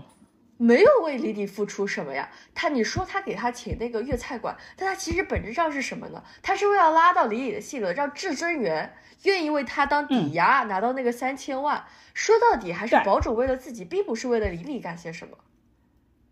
但是实际上，宝他被李李感动了，因为至尊园被抵押不是宝总提出来的，是李李做的。对。李李故意帮他做的呀！啊，保总没有提出这个要求。那保总为就是说，他找两个人家，要么强总，要么保总，把他买掉，他就可以套现了吧？对。然后李李做的事情就是为了保总，他把他抵押，然后保总就承诺李李，就是说赢两个人一起赢，输我一个人输。他不中间有楼梯间有这个话吗？保总也需要钱，换句话说，这个是互利共赢的行为。对的。所以我觉得保总为李李没做些啥，就我觉得就是。也是个套近乎吧，他保总也需要李李，他不是真的就是说，就是比如说林保总其实不是很需要林子，他随便找个厨子就可以了。然后保总其实汪小姐其实也就无所谓，但是其实对李李，其实李李这个人来说，我觉得保总对他没有太多的 contribute。然后呢，我就觉得也没有什么爱。但是其实爱情并不意味着说一定要为你做什么事情才是爱啊。保总第一个从李李那里弄信息啊他赚了钱，他也给李李分钱，对这是一个。第二呢，他也希望李李给他去找来三千万的资金。但是我觉得保总给李李做了很多事情啊。举例子来讲，第一个，当李李这个厨师有问题的时候，是保总去帮他厨师搞定的。举手之劳，这个是可以是举手之劳吧？但是我觉得保总最感动的亚叔帮他找找来。那不管是他请对雅叔帮忙，是他努力在救我，这是朋友义气这朋友义气吧？我觉得保总给李李做的最重要的事情就是，这个李李被抓到被去叫去了，关了二十四小时，整个自增园很乱的时候，保总一直是注意原来到自增园吃饭那是么这有从后面走两个原因，他是从正面进去，然后一个人在那里吃，把整个局面给大家镇住了。然后在那里等李李回来，李李回来的时候，他直接走出门迎接李李，就向所有人宣告：我跟李李是站在一起的。我觉得从保总的性格来讲，你想想看，他都不愿意跟汪小姐有那么正当明确的说啊，我们俩就在一起的啊，我们俩一起干什么事情了？但她愿意站出来跟李李说，我是跟她站在一起的。我觉得这一点就是保总对李李做的很重要的一个这种承诺也好，或者表现也好，我觉得这是他在做的一些事情啊。小而这个三对李李是很重要小三的。先反驳还是我先反驳？好吧，你先反驳小商先反驳，呃，老商先反驳先反驳，老商先反驳。老商先反驳吧。第一个，嗯，这是我们保总最喜欢秀自己存在感的好机会。哦，这是他无非就去吃了顿饭而已，对吧？也许那顿饭还是免单的，对吧？这是一个。第二个呢，就是说他这个时候也可以说是朋友义气，他和他的义气是一贯相承的。那个汪小姐，她不是帮汪小姐还承受了一耳光吗？嗯，她不照样显示自己特别有成就感吗？嗯，你怎么说？啊，对对，他对汪小姐也是站出来的，就你打我一耳光，对，那个时候他跟汪小姐也站在一起了。是的，是的，是的，是的，嗯，那说明什么呢？说明他就是保总一贯就这么滥情嘛，恰恰证明了我这一点。我整那么好，你就要证明保总滥情吗？那么你上保总期对李黎还哎一个干了些什么这一个礼拜里面发生了什么事情？你不上一周对保总还表扬有加，为什么这个礼拜开始就对保总批评了呢？你看看第二轮的时候看出什么新的东西来？没有看出什么新的，我就是角度不一样而已。这个你发生了什么事不情？你总说出声许允许一个人从不同的角度去看待。你是被谁受伤害了吗？你这个人真是，对吧？但我就觉得他是对李李呢，他的的确确，他在过程当中，他最后呢就是他这个人因为一贯的嘛，嗯就是说哎 好输吧输我一个赢，大家一起赢嘛。对对他跟那些街坊想做老大。街坊邻居他也是这样的对。对对，嗯，好，小张反驳。我觉得我也不是个反驳的点，我觉得说的都有道理。但是我个人的感受就是说，当一段感情里它太太就是包含了太多外在的、金钱的、物质上的因素，在我看来，就它太不纯粹了。所以在我看来，就是我会觉得，就是说，保总是不是其实也就是在讨好丽丽，是为了让至尊给他当当当担保？我觉得你说这些也对，但我有的时候也会觉得，他做这些是不是也其实只是想要让至尊也为了他给他当担保，他已经想好下一步了。所以我觉得就是在一段感情中，如果说包含太多外界因素，在我看来，它就不是纯粹的感情，所以我就不觉得它那么像爱情，这有可能是我的 take。对，这就是为什么爱情特别容易发生在二十多岁，呃，十十十六岁的时候特别容易发生爱情，就是因为十六岁的爱情的时候，你没有那么多的杂七杂八的想法，你会比较纯粹，所以十六岁是到二十岁左右是最容易发生纯粹爱情的。还有一个容易发生纯粹爱情的是在你退休后，你会发现你很多事情就都看明白了，人其实就这么一点事儿啊，真正两个人在一起什么是重要的，那个时候感情也变得比较纯粹。真正麻烦的其实就是在中间这个阶段，尤其是对于那些事业有成的人，你永远不知道他爱我是爱我这个人，还是爱我这个钱，还是说他其实也有其他的目的，因为这些东西他很难区分出来。比如说，我经常跟一些朋友，包括我之前遇到一个朋友，他真的就是你爸爸的朋友，他真的很能挣钱，他当时就是不找女朋友，就是因为他觉得。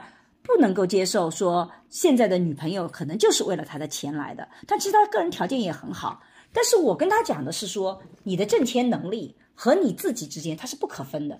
你最大的魅力可能就是挣钱的魅魅力，你就很能挣钱，这就是你最大的魅力。你为什么要把挣钱的魅力把你身上给拿走呢？拿走这个东西，那还剩什么呢？每一个人把自己最重要的一部分、最重要的一个能力拿走。比如说，我最大的能力是能说会道，你把我能说会道这个能力拿走了，那我还剩什么呢？还是好多了。比如说，一个例子都举不出来啊！你看，比如说，举几个例子，真是的，嗯，还现在烧饭也烧的不错。烧饭烧得 哎呦哎呦哎呦，吃狗粮嘞！真是的，所以所以就是说，其实你要接受别人，其实爱你是带着一些世俗的目的的，因为你身上一些世俗的能力也是吸引别人的。后来他一下就被我点明白了，所以他很快就结婚了。我觉得保总呢应该跟你聊聊，就是 聊完以后，保总，那么假设保总跟你聊完以后，你觉得保总会跟谁在一起呢？可是我觉得保总就是不需要爱情的状态啊。保总，他状态改变了，他需要爱情。那他得要有这个，他要有这个内驱力，我才帮助他去改变。他如果自己本身不需要爱情，为什么非得劝说别人他跟？你做了一次播客，他改变了。啊，反正我觉得保总其实不需要爱情的，保总需要的就是刚刚桑老师讲的，需要的是存在感，别人因为他的存在而获得收益，这是保总很重要的人生的底层逻辑啊。对爱情达不到这一点爱情常常是让他保总啊，嗯，他就是像那个，就是一个第三方视角。嗯，他只不过是一个工具人而已，嗯在片子里是没有是一个工具人。他通过保总这个这只眼，他的经历把整个故事给串起来了。对，那么在这里讲了上海滩的那么多的历史上好玩的事情，嗯，讲了上海滩的独立女性，所以这个是一个王家卫导演给女性唱赞歌的片子，保好吧总只不过是那个工具人。好吧，我没看出来这个工具人。哎小三，你有没我其实有发现你，我其实嗯很同意我爹这个想法，就是哦我觉得真的吗这是我就是我看这个片子的感觉，就我觉得我看这个片子没有觉得看他们的故事。我觉得导演是有更大的雄心壮志在，他不只想讲一个故事，他想讲好一个年代。我觉得他就是想要通过宝总看到很多人发家史的缩影。就我觉得真的会有这样的人，这个做做那个做做，这个做做那个做做，然后还情感有这么多吗？谁这么多有时间啊？真的得能再找一个 mentor 来这么手把手的教你干嘛吗？我觉得其实更多的时候是是想要从宝通过宝总来看到三种不，就是你就像你呃老妈你刚刚说的，跟嗯三种不同的女人发出不同的关系。还有一个就是老师，还有各种各样不同的朋友，比如说淘淘，谁有这么好的朋友啊？在你年轻的时候就这么无条件条件的相信你吧把嫁妆都直接、老婆的嫁妆都直接给你去炒股，还这种对然后还有这么好的一群葛葛老师，还有什么小阿嫂，然后还有什么梅林，我觉得就是，我觉得其实就是在通过这个片子，我们看到不同种的人，因为每个人在这个片子里都太不一样了。就像是的，宝总，就是感觉是，其实就是观看观众在看，就是当时老上海的一个缩影，去看这个时代。我觉得我很赞同我爹这个想法。啊，我我我觉得这一点我不反驳，而且我觉得，呃，我自己看保总，我不觉得他是个工具人，因为我觉得其实早期真正能走长久的人，其实都要有些义气的。如果你只考虑自己的话，你其实走长久不了的。有一本书是韦伯的《新教伦理与资本主义精神》，他就讲到，之所以这个资本主义在某些地方很快速的发展起来，他不认为跟新教这种伦理是有紧密的关联的，就是那个挣钱的那个人，他不是把钱全部花掉，花在自己享受的，他是把它累积下来，想要让更多的人受益，想要把这个事业做大。正是因为他们有这样的一种想法，才有一个叫所谓的企业家精神。那我觉得这一个逻辑体系其实是可以让我们去反思我们今天。在讲到一些这种资本主义啊，讲到一些这种这种这种词汇的时候，它正反两面的不同的概念。所以像保总，其实在那个时候有很多，我觉得八九十年代有很多人真的是很讲义气的。我觉得就是好像讲义气，就像我们那时候很火的书是金庸，是武侠剧，而不是玄幻剧，因为玄幻剧都是那种。爱情为主的，可是你看金庸的武侠剧里面，大都是有个江湖啊，都是有个侠义的，所以这个王家卫其实重塑了一个江湖，在这个江湖里面，你会发现那些成功的人都是有一定的义气的，而那些小人物身上或多或少也有一些义气，就像林红和林子之间的关系。虽然啊，你你卖钱卖的我很贵啊，然后我们俩那个，但是你会发现最后他们还是非常有义气的，会非常互相帮助，我非常把对方挂在心上。所以我觉得那个其实是个底层逻辑。所以这本这个剧，我现在对它的评价还是不错的，就是因为我觉得它其实还是复原了当时时代这种人的纯粹性。但现在我们有的时候可能有些纯粹性已经掉了啊。本来是想聊感情感情线的，今天这个又聊到事业线，是不是？小商他比较关注事业，我来解读一下宝总啊。这个宝总这个人呢，他呃，我看到的是一个，就是说他其实也是就家里呢出身应该讲还是不错的，就是他这个爷爷是资本家，他爸爸就是你刚刚不还说他很穷吗？他爸爸就很穷了，然后到他的这一代，就是他也有一个远房的亲戚在香港，所以呢，相对于其他人来讲，他是有一些信息的，就做外贸。那么当时在做外贸的时候，他实际上是刻画了这么一个生态，你需要就是做一个呃好的皮包公司，要有一个自我包装。同时呢，他也讲，就是说你一个人你在社会上要稍微混出点名堂来讲，需要有一个贵人相助的。其实，在讲了这么一个道理，然后他也经历过这个呃中国股市的风风雨雨，也经历过外贸的那么多的从这个呃外汇双轨制到并轨制，啊，到有外贸公司到没有外贸公司这么一个经历。也就是说，其实宝总啊，他是因为有了雅书，有了这个时代的红利，所以呢，他也稍微赚了一下。后来呢，他也客观上来讲呢。他也在这个，在这个浪头当中，也没有赚了太多钱。最后呢，自己呢，呃，觉得这个，呃，也搞了一块地，就差不多要退休了。他就 讲了这么一个一个事。其实呢，一个人到了一定年龄，你就像你，就像我到这个年龄，慢慢想着，也就是要慢慢收了。就是他保他这个保种成长，就是说年轻的时候希望做大啊，希望什么都涉足。后来呢，要聚焦，呃，再到后来呢，就慢慢收了，啊，再到后来就养老了。好吧，小帅，你有什么想法？嗯，我觉得，我觉得说的很对啊。我觉得就是，就是，我觉得宝总就还是没有形容成他是个很贪心的人。有时候见少就收，就是一种生活理念，才能安享晚年。我觉得宝总其实是一种生活的态度。就是你到底是追求平稳，还是走进时代的浪潮里去搏一把？宝总代表的就是，我觉得人生里面一直有各种不同的人物，就是人生的底层的逻辑。其实人生是种经历嘛，所以底层逻辑一种就是说我希望人生就是安安稳稳、平平的度过这一个阶段啊，度过这一生，这是一种底层逻辑。所以很多人会选择稳定的工作，选择这个呃铁饭碗等等等等。但是像宝总这样子的，可能就是我觉得我在这方面跟宝总有点像，就是我觉得人生不过就是就是说要去努力的去活出点样子来，走进时代，你去搏一把或者去去努力吧，就是你的生活要丰富多彩，就那个时候啊，那个时候的这个叫黄河路都知道有个宝总，后来呢，只有一个疯子。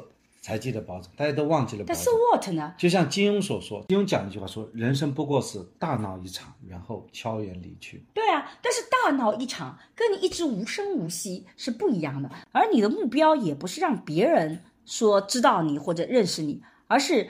你自己曾经有过这些经历，所以他有很多这个呃宝总的旁白，宝总不断的在那边讲，就是说我就是要这个在时代是怎么怎么变的，我要进到这个时代里去。我觉得他反复这个，因为阿宝和宝总之间的区别就在于，阿宝在一开始的时候只想着自己怎么发达，他还没有到那种说我要进到这个时代里去，我要去。走出我的走一走走一个我自己的人生的样子出来，宝总是有这个意识的，所以这就是从阿宝投放书上去以后，其实那个状态是不一样的。对你像那个阿宝到宝总，对吧？他中间就差了一个至臻院嘛，这是李李说的，就是钱嘛。为什么？对，这李李讲的，就是阿宝和阿宝和宝总的区别是。头发一个是阿宝是头发掉下来的，都是搭在前面的。宝总头发是梳上去的。阿宝穿的是两件套西装，宝总穿的是三件套西装，那都是有腔调的，那才是阿宝和宝总的区别。对，所以呢，最后宝总们见好就收，差不多去种花种草就行了。人家也没见好就收，人家是没办法，不得已，这个啊被被打下来了。要是当时赢了呢？客观上来讲呢，他把他的那个现金只有两百多万，因为他把这个两百多万的现金价值，但实际上是它值是值很值钱的。嗯，因为他如果被强行平仓的话，这个股票会继续下跌。小三呢？嗯，我觉得就是这样，没有什么要补充的。没没什么要补充的。嗯，你爸说你很想谈事业，继续要谈事业吗？还好吧，还好吧，没有很想谈事业。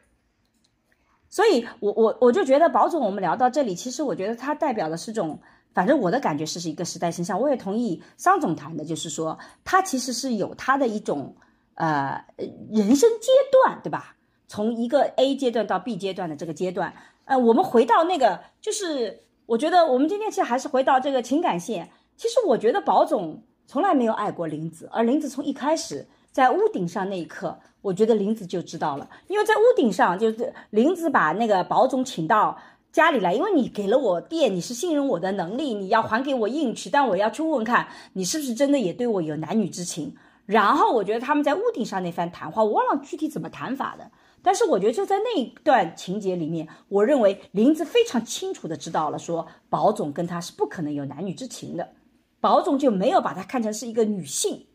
就宝总在看待林子的时候，那就是一个把运气给我的人，他没有女性这个性别。我觉得林子对这一点是认清楚了的，所以林子跟宝总是真的是林子就很喜欢宝总，但是。宝总对林子就是我很欣赏你这个人，但我没有欣赏你这个作为女性，我来爱一个女性，他没有这个想法。小桑同意吗？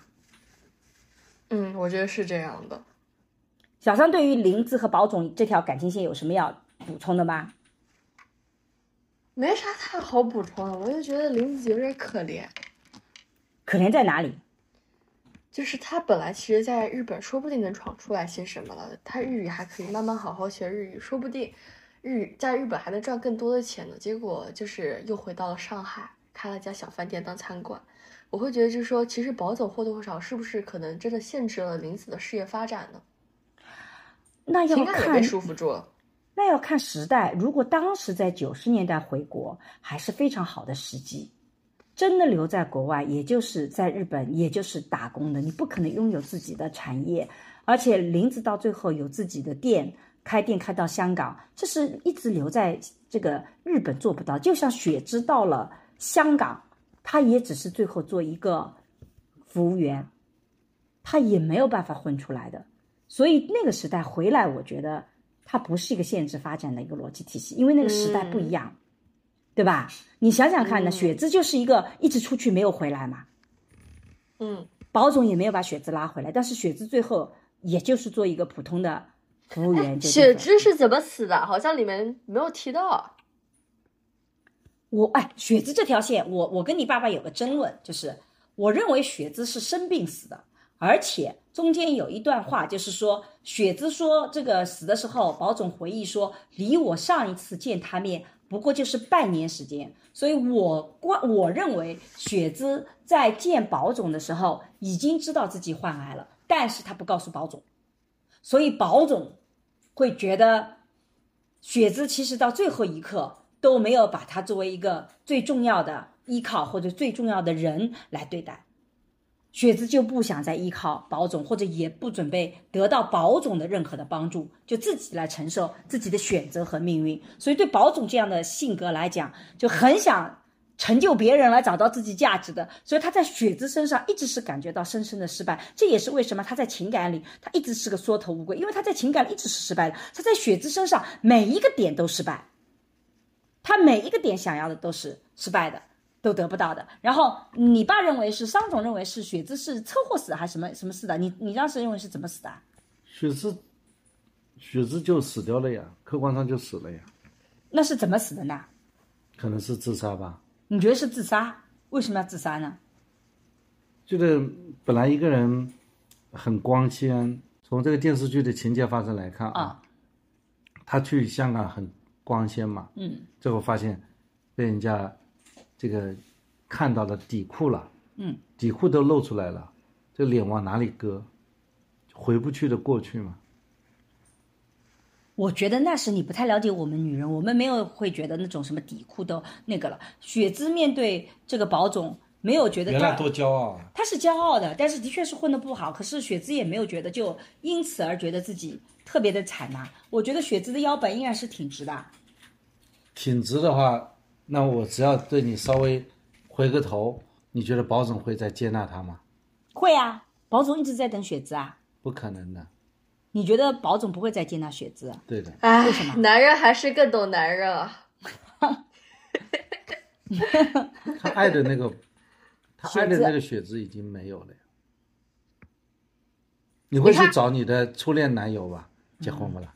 你离了我觉得女的会男的这个里面有另外一个故事，就这样，就是那个强总，嗯，强总跟这个林子在日本应该说好过一段吧。没有，我觉得那是完全两个故事。那我觉得强强总不是追不到林子吗？我觉得那个老师追不到林叫谁啊？那个阿庆演的。葛老师，葛老师，葛老老师说，葛老师的嘴巴讲了呀，就是他们是原来是他的日本的男朋友呀，对吧？讲了以后，你看后来这个强总自己又结婚了，又离婚了，最后来再去找林子，林子怎么可能再接受他？没有强总去找林子，林子其实是那个时候就是一个林子对于强总就是当时他们一一起在日本留学，当时是林子在那边打工，强总是那边的留学生，就是。刚刚我觉得张总提出了两条非常有意思的比较的线，就是强总和林子之间的关系和雪芝和宝总之间的关系，我我自己觉得是完全不一样的。因为我觉得当时强总只是林子的，就是强总当时在日本的留学生，林子在那边打工，他们并没有好过。他有没有好过无所谓，反正他们我觉得没有。啊、假就就反正被人家传 rumor 嘛，被邻居传 rumor 说他们好过，不管你好没好过，那没好过那你。当初没追上，啊，你现在你你结了婚了，又离婚了，你再来，我讲的并不是他好没好过这个主题，嗯就是说你强总已经不是日本的那个强总了，林子是不可能再接受你的，林子原来也没接受过他关他，原来接不接受他不没关系，不是我要讲的话题啊，但是你怎么这么说牛角尖呢？但是雪子之前接受宝总，你说会不会回过头来宝总不接受雪子？这个其实一这个逻辑是一样的呀，你保你你这个强总接受那个雪芝，现在雪芝跑到香呃香港有个嫁人了，再离婚了以后，保总再去把她接受回来，这种不符合逻辑嘛？但是我也有可能啊，也有可能啊。我觉得不可能，不，我觉得不可能。而为什么不可且能？我我给大家扯一下。前面那个话题，因为我刚刚很想说。好，你来继续。嗯就是我对我对雪芝的死，我一直以为就是是因为就是中间有一幕就说还没有，这不是还没说什么？雪芝说这不是还没到十年吗？我们十年后再看。嗯我以然后我在想，一个半岛服务员他怎么能十年后再看去操控保总呢？嗯，我以为就是保，就是雪芝想要走捷径，可能去 就是赌博，或者说干点什么，就是不太好的勾当，然后被人搞死了，这是我以为的。我的想法有点阴暗，但是感觉听着就很像雪芝要去走捷径了，嗯，因为都有可能，都有可因为能。为什么很多人保总老是跟人家说什么十年后再见、五年后再见？就像有个人说我要搞一个跨年演讲，你讲多少年，这个到现在这个就是雪没人芝说的嘛听了。，雪芝说的，雪芝当时跟宝总这这个写雪芝了说的十年后再见，写了一个，他现在收入是两万块钱，然后十年以后再见，看你能不能跟我平起平坐。他不是中间回来，实际上那个时候他已经其实生意也失败了或怎么样子，所以十年的约定是雪芝提出来的，然后他再去的时候正好是五年中间，所以这个保总其实跟雪芝又强调了一下，还有五年，我你现在是混得很好，我现在是。这个管这个只是个酒店服务员，但是还有五年呢，谁知道五年会发生什么？对，为什么要比呢？我们不是好朋友吗？我们做不了恋人，但我们也没必要比啊。那不就是雪姿的性格吗？雪对，所以说宝总为什么会爱上一个这样攀比的女性，就是宝总的问题啊。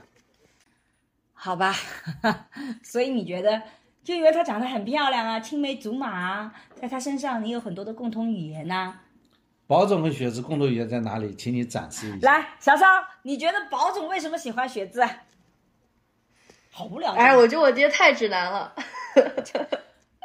杜鹃是所有男人的这个前任女友，你只要看到这种形象，你就爱上她，又不说一定要理由的了。再说了，不，我觉得雪姿她不是一个攀比，因为雪姿当时做出了一个决定，但是显然这个决定带来的结果并不是特别好。当一个人做的决定是错误的时候，你有两种态度，一种是承认我错了。第二种是坚决不承认我错了，为我当初的决定继续找理由来证明我做的是对的。选择只不过是后面一种而已，他也没跟宝总攀比什么，他攀比啥啦？啊，他只是不希望去承认自己曾经哎做我觉的啊，我觉得本身这件事情有没有可能是因为宝总很喜欢雪芝，但其实雪芝一直对宝总没有什么。如果说雪芝真的在当时跟宝总有的同样的感情，她绝对会反对家里的亲事，不去香港跟这个人结婚的。我觉得有可能就是雪芝从一开始她对宝总就没有这么深的感情，所以说她才会愿意抛下宝总去就是 Hong Kong 啊。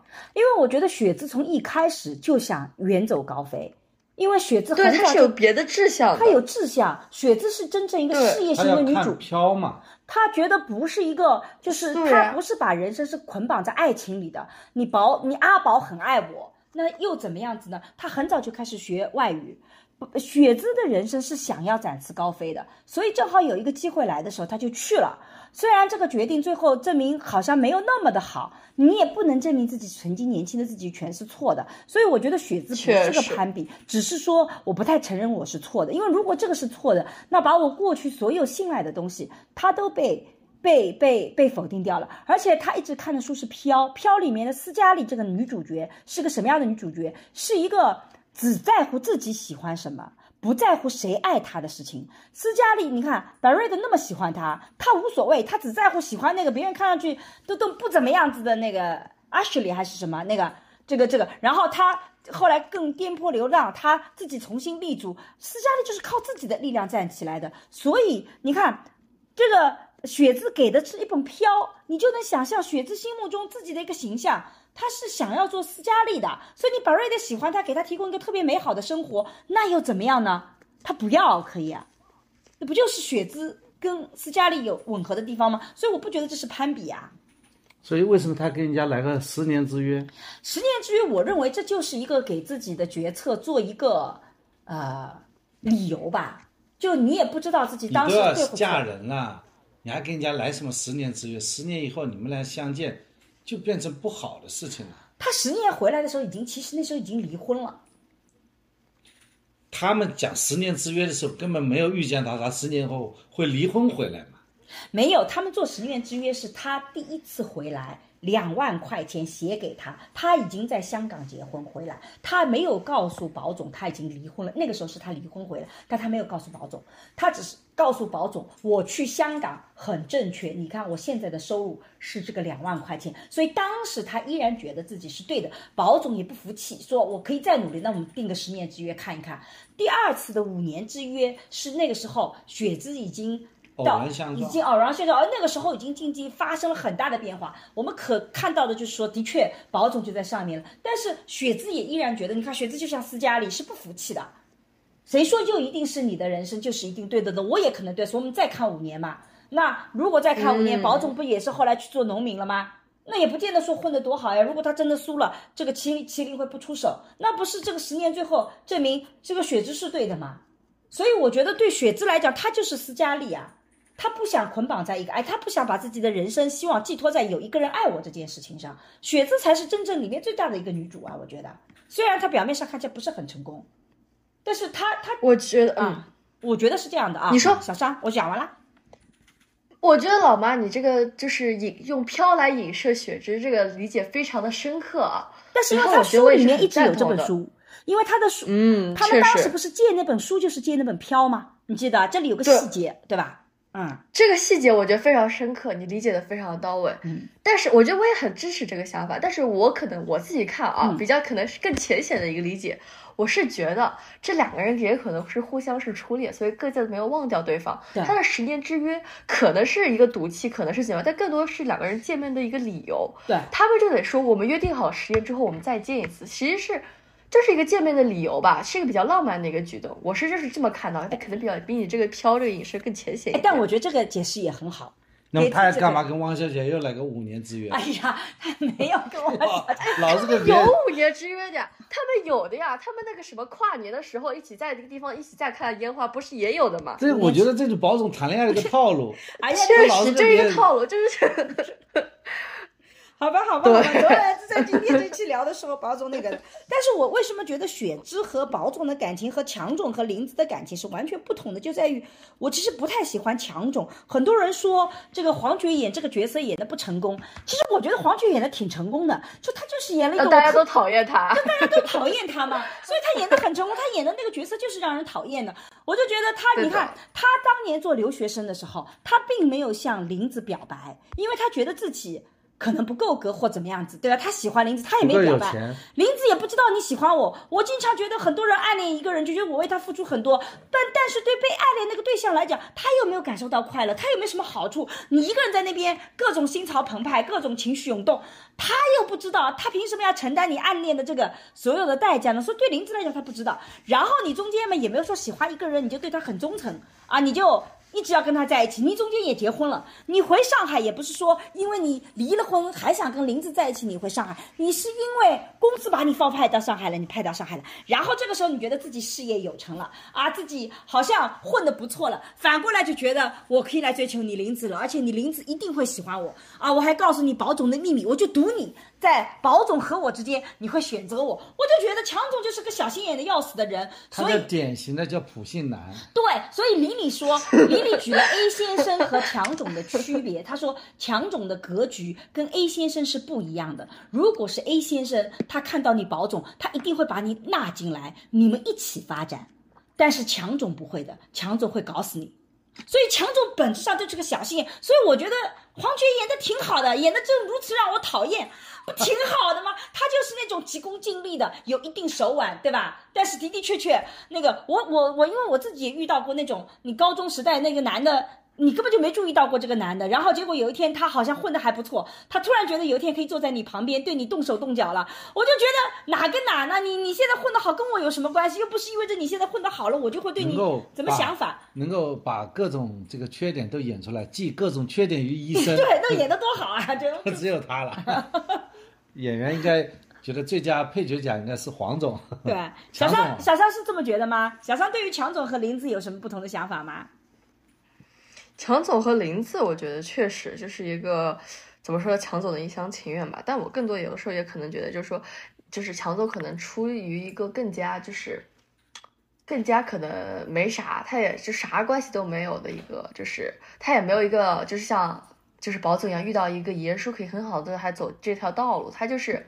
然后有可能在早期，在 A 先生呢，他也没有那么受到重视，因为如果说强总跟 A 先生的理念这么不一样的话，所以我觉得就是他就是非常急于证明自己的一个人，嗯所以说他就会导致有这样一系列的问题吧。对，强总更牛的事情，A 先生犯了一次错误，强总再犯一次错误，而且是一模一样的错误。嗯，但是我觉得林子这个人物其实是给大家其实启发应该是很大的，因为人生里面不管你多么的优秀，不管你多么的漂亮，其实林子在当那个地方，你会发现很多人都喜欢他。葛老师其实也喜欢他，林子在那边其实是很多人的暗恋对象，强总也喜欢他葛。老师可没有，葛老师这么大年龄，怎么可能？葛老师。有，林子呢葛老？师有，后面一段有有的，有的觉得葛老师觉得林子很漂亮，对。啊，而且啊，这个可，而且他们住的同一个地方，也有另外一个邻居，也是一直对林子是有好感的，对吧？所以你看，林子本身是非常有很多人喜欢你的，他自己也很优秀。可是人生常常就是这样的，不管你多么优秀，你多么的招人可爱，你就会遇到一个人，他你很爱他，他就不爱你。这个爱情里常常发生这种事情，甚至他对你还挺好的，他也很欣赏你，他觉得他可以把你当大老婆那么对待，他可以把身家都给你，他可以人生跟你捆绑在一起，但是他就是不爱你，因为爱情这个东西，他麻烦就麻烦在他不是靠理性决定的。那你怎么办？我觉得林子就做的很好。你看，林子是在努力的。林子一开始很清楚的知道没有的时候，他就已经不再是纠缠，但是说至少我在你身边，我是可以给你做保险箱的。我是你的保险，我要帮你托底的。我至少不管怎么样，我我来我来爱你，我对你好就可以了。然后中间发现，其实那个是自己很受伤的。包括他，他看到了这个保总对汪小姐、对李李，其实都要比对他更有男女情谊，所以林子最后是直接就跳出来了，当机立断，斩断这些情丝，甚至他是最了解保总的。强总跟他讲，你要去信息告诉保总，他不是说啊，我因为现在跟你保总在一起，我不告诉强总，他就觉得这个是保总自己的事情，我也相信他能做好。你看他已经跳出来，比较理解，所以我觉得林子是给很多人做了一个榜样，就是你就是会遇到那个不喜欢你的人，然后你一你就是他就做的很好，给了自己一点的时间去努力。去靠近，而且，但是如果一旦不行，他就跑跳出来。他能够从吃醋当中走出来。对。最后呢，他要开饭店。对。他呢，竟然跑到李李那里去，把他五百块钱还给他。他想去做一个比较大的饭店，因为他刚开始说白了是靠着保总来开了个小饭店，对，规模也不大。人家李李一来，大手笔，对，那企业家形象，这结果呢，对吧？你想想看，嗯，李李跑到他那。跑到他那里，他就利用保总的资源，吃了那么一点点东西，收人家五百块钱。结果他去给五百块钱，人家给他吃了多少好东西？那是因为李李一开始到林子这边，林子对李李是不喜欢的。作为女人跟女人太了解，出现一个女人，她对我身边男人的威慑力、影响力，我觉得男人有的时候还不见能马上意识到身边这个女人的影响力，但我们女人看女人很清楚的，知道这个女人心目中想那个时候他是想，保总是他他的保总。对，那个时候他觉得保总还是他的保总，所以他对李李是很不喜欢的。所以你吃我这点东西，我就收你五百，就至少在金钱上我让自己舒服一点。可是后来他一旦跳出来了，保总不再是他的保总了，他跟李李的关系就不再是竞争了，所以他就变成我要向你请教，我要去学习怎么像你这样子能够开一个大的饭店。怎么做？所以你看他的心态一下就改变了。所以我觉得林子是是很值得学习的。你看在他身上是有他的努力和尝试，也有明白以后的执行力，而且能力很强。后来呢，饭店还开到香港去了，开到广州去了。是的。谁又说你妈像林子嘛？你说我像林子吗？真是，我妈说我像汪小姐，没说我像林子，是你自己刚刚说我像林子。我是刚刚说。没有没有没有，我妈像李李啊，美女。好吧，我女儿比的才是最好的。不过我没有李李那么有心机，我什么都放在嘴上。李李没有什么心机啊，李李还是很有心机的。是把什么事情都跟保总都说了。李李之确实，我觉得演技唯一最差的一点就是，我也不是说辛芷蕾演技有问题，就我觉得李李没有让我感觉说她聪明，或者说城府很深这种感觉，就不知道，就感觉李就就是感觉李李是李李，但感觉李李不是那种，就是很聪明的女商人那种感觉，就感觉没有撑起来。就是我觉得李李不能让我想象她在证监会里，不说错了。呃，我不能想象李李呃李李在那个股市里面去做那个操作员的样子，就那个形象。我也想象不到李李那个操作员。对，多少单他的速度很快，他是那种很厉害的人，他的专业能力很强，这一点我觉得我感受不到。我我也对的，我没有感受到李李的专业能力，但是他这处事圆滑，是一个可能好的商业老板，我觉得我能我能理解到这一点。但是我也没觉得处事有多多多圆滑。你看他对卢美玲啊，对这种他这些关系都没有处理特别好。他应该处理好。嗯，我觉得他们家的煤气管接的那么长，他应该分给人家。对的，他也不做。对啊，对，就我觉得李李这个，嗯，保总提醒他，对，提醒他，对，这其实我觉得作为商人是而且比较冒失，一来就搞个大的。那你要洗钱的话，那你要低调点呀，呃，一定要是 把那个大饭店盘下来，啊。嗯。今天呢，就聊了一下这个保总的三条的主要的线，这个繁华里面的主要人物啊，希望有机会再聊聊其中的一些小人物。呃，小尚同学还有兴趣跟我们聊什么？呃，这个淘淘啊，小江西啊，还有卢美玲啊这种形象吗？可以，那我们下次见。我们下次再约一次。我们第三次聊的就是关于那个。小人物里面的配角人物，但实际上我觉得这部片子最最吸引我的其实是配角，里面每一个配角都让我对。觉得特别的有活力活现。是的，你想聊谁啊？我我特别想聊就是三个女性的三就两组女性的关系，一个是小江西和那个 Lucy 和敏敏，还有一个是呃林红和那个就是叫林子，就是这是两组截然不同的这种。女性关系，我觉得两组闺蜜对，然后我也很想谈谈卢美玲这个形象，就是说是怎么样的。然后还有一个就是淘淘和那个方妹，我对方妹最近特别有感受，就是我因为自己做也婚姻研究的时候，我就觉得淘淘和方妹才代表了上海大部分的家庭生活，就过不好出不来。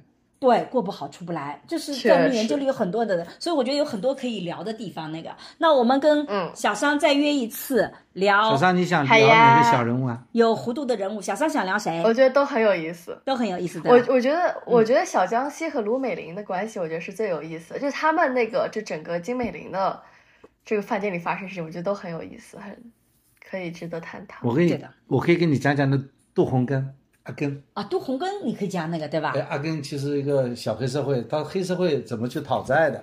这、啊这个是在上海滩上曾经发生过一些比较好玩的事。我觉得很有意思，好会会期待。行，好，那我们就下次再约一个时间，一起来聊这些小人物。如果我们这期能够提前出来的话，大家想要再聊，希望听我们聊谁，也在评论里面告诉我们，我们也会一一的去回应一下啊。这个好，那今天的播客就到这里，好像我们也没什么要总结了，因为我们今天聊的我觉得还是沈老师很乱总结一下吧。没什么好总结的，就聊了几条不同的线，然后大家会发现我们的家庭聊天比夫妻聊天还要有不同的观点。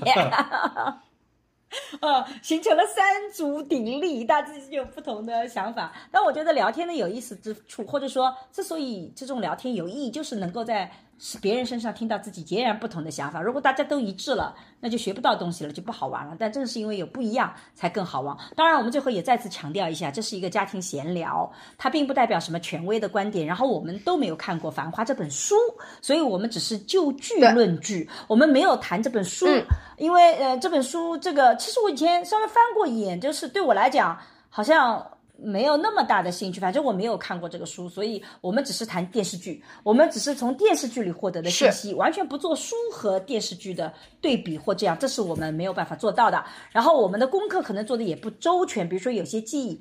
不太完整，不太有些可能写记错了，也请大家多多原谅。毕竟是个闲聊节目，请大家多多体谅。我们有的时候看到评论里面真的对我们要求太高了，搞到我们最后都不想聊了。有的时候，小三最后再说几句吧。确实，我觉得我们其实有的时候大家看剧都会有点遗漏，嗯欢迎大家在评评论区里边补充，可能我们漏掉一些小细节。嗯，好的，好，对，好，桑老师最后来做个总结，来，我们桑总呃，我们今天其实应该讲是聊了里面的一些主要人物吧。嗯。那么还是从情感的逻辑上面去展开。嗯。就是宝总到底是一个人物的主线，还是这个宝总的视角？嗯。还是讲这个女性是独立女性，还是讲这个宝总，呃，是用一个可以套上一个旧的逻辑，嗯去看待这么一部剧。啊，总而言之，搅动蛮新鲜，嗯啊，值得反复呃收听啊啊。如果你觉得这个播客 对你有好玩的话，可以分享给更多的朋友。嗯。哦，我突然想到，我还要谈谈淘宝 CP。这个 CP 磕的也挺开开心的啊、好了，那今天就到这里，呃，我们下期再见，拜拜。拜拜，拜拜。大家好，我是沈一斐。那在过去的几年里，其实我做了很多的课程，想要帮助大家系统的学习爱情啊、性啊、性别啊，以及怎么去做沟通的内容。所以呢，在公众号“光之来处”，你可以找到社会学的爱情思维课、沈一斐的性教育课、沈一斐二零二一聊性别等等这样的课程啊。你在这个公众号上还可以找到运用心中的 CP 和重新认识你这样的情感沟通的桌游。哎，我在过去的岁月里，其实特别希望能够通过系统的知识，通过一些实践性的方法，能帮助大家在亲密关系里面成长起来，能帮助大家的自我变得越来越好，生活越来越幸福。那么，如果大家想要了解一些哎有关家庭教育的相关视频和内容呢，可以在视频平台搜索沈一斐和桑建刚，我们一起来聊聊那些育儿难题。好了，今天的播客就到这里，谢谢你的收听，我们下期再见。下期再见。